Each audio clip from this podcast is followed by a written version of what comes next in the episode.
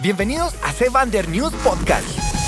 En esta edición hablaremos de Microsoft, Uber, Facebook, Apple y el coronavirus, Pokémon Go y McDonald's, y una noticia no tan agradable de Burger King. ¿Estamos listos? Empecemos con la Sevander News. Sevander News Podcast.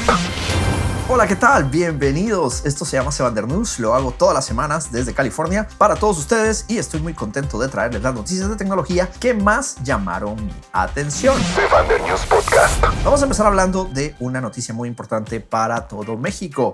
Microsoft avisa que va a invertir un punto, uno punto, bueno, 1.100 millones de dólares, 1.1 billion dollars, 1.100 millones de dólares para innovar para México. Básicamente se trata de una iniciativa donde Microsoft va a empezar a apoyar a diversos sectores del gobierno para también traer mucha tecnología de nube, traer muchos de sus servicios hacia gobierno, eh, algunos de sus servicios van a traer servicios de educación, servicios de nube, servicios de capacitación, Office, supongo que algo tendrá que ver con Word, etc. Pero básicamente es un despliegue fuerte del lado de Microsoft hacia México.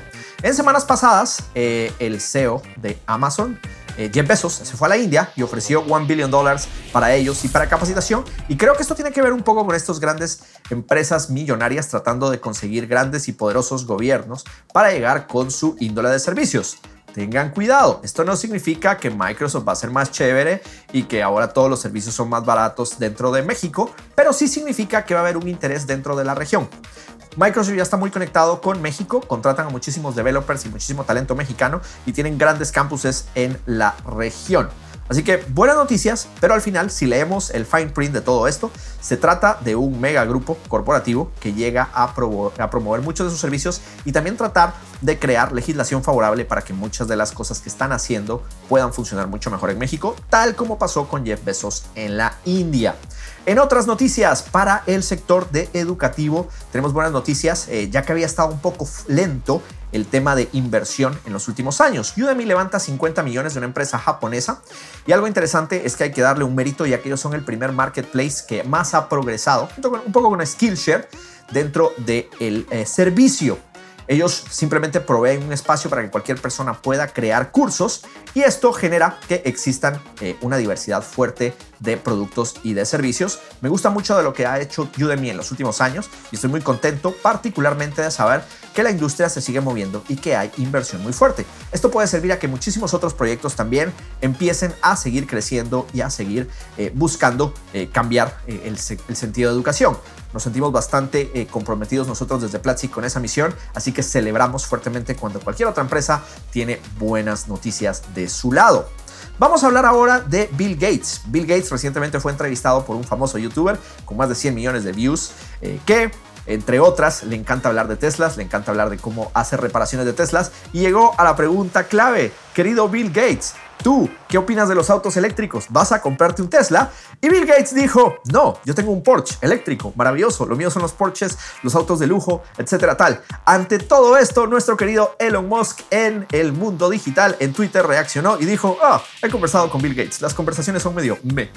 Así que nada, pelea de millonarios. Y definitivamente Bill Gates no se va a comprar un Tesla, aunque yo creo que ya se compró uno o dos, pero Porsche, amigos, etcétera. No le hagan caso a los multimillonarios y no utilicen sus referencias para hacer decisiones de compras. Simplemente, eh, ah, van a seguir habiendo muchas más opciones de autos eléctricos, así que tranquilos. Yo creo que el, humano normal no se puede, eh, no puede pensar en Porsches ni tampoco en Teslas y la solución que realmente necesitamos en el mundo es la que van a traer otras empresas.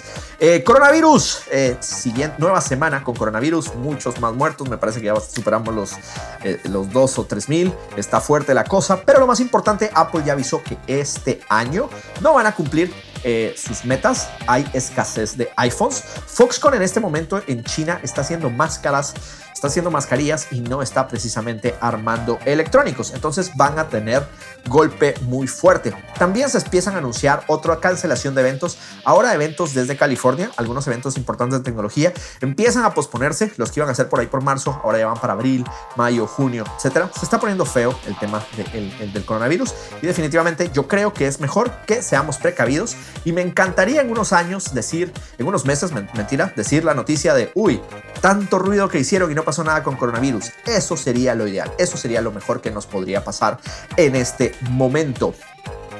Entre otras noticias, eh, hablemos de IPOs. Un artículo muy interesante que salió publicado en Wire esta semana habla del fin de los IPOs, de las eh, que las empresas vayan a buscar capital con esta forma de financiamiento en la Bolsa de Valores de Nueva York o en el Nasdaq, en el New York Stock Exchange o en Nasdaq. Y empiezan a hablar de cómo está cambiando toda la eh, forma como estamos financiando muchos de estos proyectos, particularmente porque ahora ya no tiene que tanto que ver los bancos de inversión y muchos grupos financieros, sino muchas veces hay mucho capital en millonarios y billonarios que trabajan en la industria de tecnología.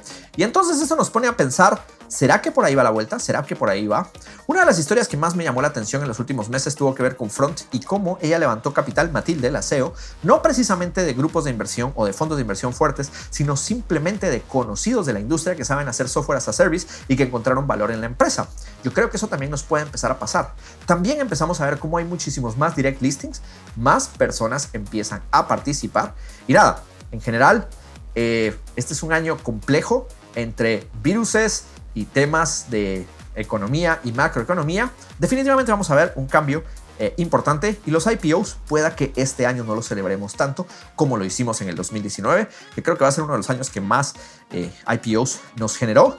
No sé qué tanto va a pasar en el, en el 2020, espero también estar equivocado con esta predicción. Eh, estamos de luto esta, esta semana porque falleció Larry Tesler. Ustedes se preguntarán quién es Larry Tesler. Es un científico eh, un científico de la computación, falleció el 16 de febrero de este año y él trabajó en el Xerox Park. Eh, trabajó con muchísimas empresas eh, en diferentes proyectos. Él estuvo desarrollando también en Apple, trabajó con la Apple Lisa y el Apple Newton, pero más importante, algunas de sus ideas crearon el copy and paste.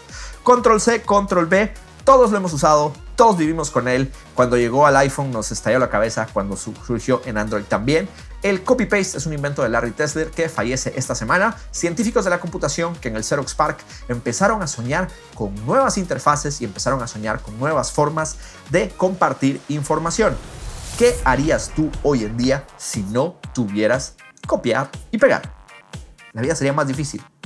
Entre otras noticias, vamos de vuelta a México, donde Biobotics Labs, eh, le sonará porque ellos participaron en el Demo Day de Platzi hace algunos años, acaba de cerrar un acuerdo, de acuerdo a contexto, con Fixme, un marketplace español, para poder ofrecer sus servicios de fisioterapia eh, como parte del marketplace. Muy buena noticia, muy buen deal y qué bonito ver estas colaboraciones entre emprendedores españoles y emprendedores mexicanos para que el, el, el mercado de Health Tech siga creciendo. Esto con las noticias de mi lado y ahora voy a Colombia, donde Ingrid nos va a contar buenas noticias para aquellos que estaban extrañando esta empresa Uber.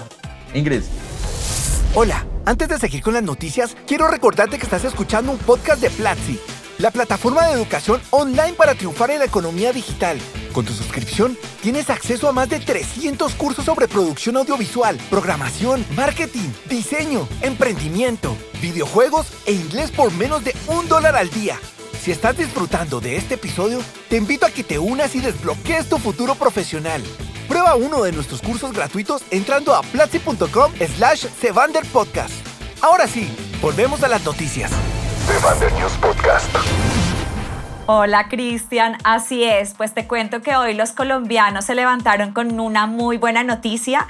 La mañana del jueves eh, los colombianos recibieron un mensajito y además que también lo recibieron por los medios que Uber dejó el show y va a volver a operar en Colombia. Así que bueno, eh, extrañábamos la aplicación y resulta que Uber lo que hizo fue encontrarle un lado a la ley que va a poder funcionar y se trata de un contrato de arrendamiento que los usuarios van a aceptar en el momento en que pidan un vehículo. Eso se trata que Cuando uno como usuario pide un vehículo a través de la aplicación, hace una especie de arrendamiento de auto con conductor. Ese va a ser el nuevo modelo de negocio de Uber en Colombia para que pueda operar aquí. Obviamente los taxistas ya empezaron a decir que van a salir a hacer algo de eh, bloquear calles. Por eso no les gustó mucho la noticia, pero bueno, seguiremos viendo cómo avanza el tema de las aplicaciones de transporte en este país. Y con eso también hay otra noticia muy similar y es que Airbnb para evitarse algunos problemas en Colombia, ayer en la tarde, miércoles en la tarde, decidieron eh, en conjunto con el Ministerio de Industria, Comercio y Turismo de Colombia y con la DIAN y con Cotelco, que es la Asociación de Hoteleros de Colombia, que van a empezar a pagar impuestos. Vamos a ver eh, más adelante qué va a implicar este tipo de eh, aceptación. Igual también tenemos que hacer la aclaración que Airbnb paga impuestos en muchos otros países. Entonces Colombia se suma a ese, a ese número de, de países donde Airbnb va a pagar impuestos. Y continuando con el tema de aplicaciones y leyes, resulta que Facebook también tendrá hasta junio de este año para mejorar sus, eh, su privacidad en Colombia. Así lo anunció la Superintendencia de Industria y Comercio de Colombia, que fue también la, eh, la misma entidad que le puso como el estate quieto a Uber. Ellos anunciaron que Facebook tendrá hasta el 14 de junio para mejorar privacidad de datos. ¿Eso qué implica?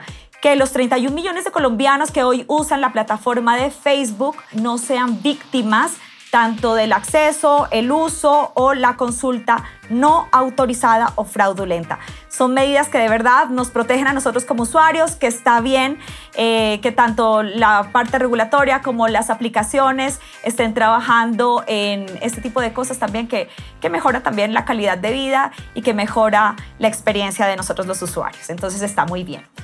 Bien, ahora una noticia que impactó al mundo y que le dio la vuelta a esta imagen y se trata de Burger King. Burger King eh, lanzó una, una campaña esta semana bastante diríamos un poco atrevida, muchos medios la publicaron y se trata de su anuncio de que no van a usar más conservantes. En el video mostraban cómo una hamburguesa desde el día 1 hasta el día 28 sin usar conservantes artificiales se empezaba a podrir. La verdad es un poco una imagen que a todos nos causa un poco de repulsión tal vez, pero que lograron su cometido y que al final logró viralizarse y dejar el mensaje de que ellos van a usar, van a dejar de usar conservantes. ¿Será que otras marcas también lo van a lograr?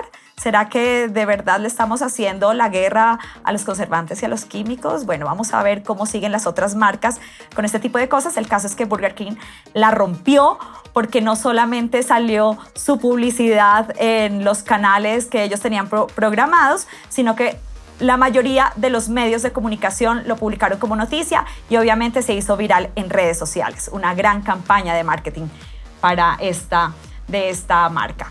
Y para continuar, vamos con uno de los juegos favoritos de María Andrea y se trata de Pokémon Go. Hace una alianza en Latinoamérica con el gigante de las hamburguesas. Se trata de una alianza en donde Pokémon Go y McDonald's van a poner a disposición y van a, usar eh, los lugares, los 2.500 restaurantes que hay en toda Latinoamérica para que eh, se usan y se conviertan en pokeparadas o gimnasios. Así es, así que muy buena estrategia tanto para Pokémon Go como para McDonald's, que ahí estarán, me imagino que muchos de ustedes que les gusta jugar y María Andrea seguro estará por allá dándose una vueltica eh, con, el, con el juego Capturando Monstruos, que está muy bien. Con eso también les recuerdo que nosotros tenemos un curso maravilloso que es de diseño de videojuegos. No solamente para que los juguemos, sino que también para que aprendamos a crear. The News Podcast. Gracias por escuchar las noticias de esta semana. Si llegaste hasta acá y no tienes aún una suscripción de Platzi, quiero regalarte una clase gratis del curso de liderazgo empresarial. Accede a ella entrando a platzi.com slash news. Tienes una semana a partir del lanzamiento de este programa.